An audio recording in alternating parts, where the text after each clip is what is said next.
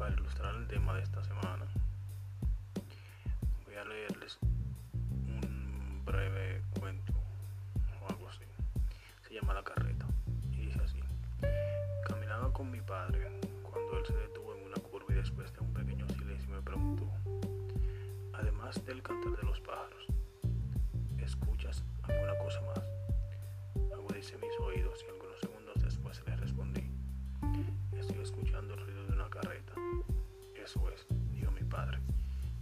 carreta vacía.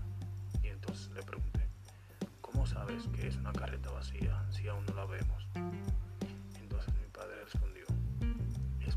saber a través del ruido que hace cuando una carreta está vacía. Cuanto más vacía está, mayor es el ruido que produce.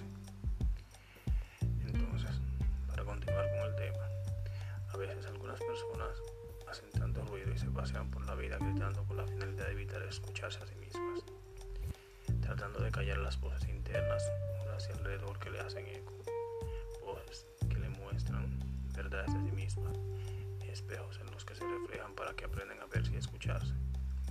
Y gritando tratan de callar su realidad y de esconder lo que hay debajo de esa máscara de gruñón, de persona gris o de cualquier otra máscara que se cuelgan para no enfrentar lo debido y lo que tienen escondido. Muchas veces lo que gritan es cuando un trauma, un dolor, una historia inconclusa, una verdad que le es dura de ver, una tristeza, una rabia, una soledad, frustración o cualquier otro sentimiento o emoción que no son capaces se atreven a encarar.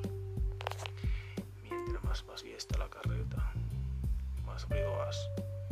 Y si a ese vacío le agregamos un trauma, una pérdida, una herida, una tristeza, puede ser incluso hasta peor. A veces el discurso dista bastante de la realidad. Ojo, a veces las carretas no hacen ruido. A veces hay un profundo silencio. Gracias y nos escuchamos en un próximo episodio.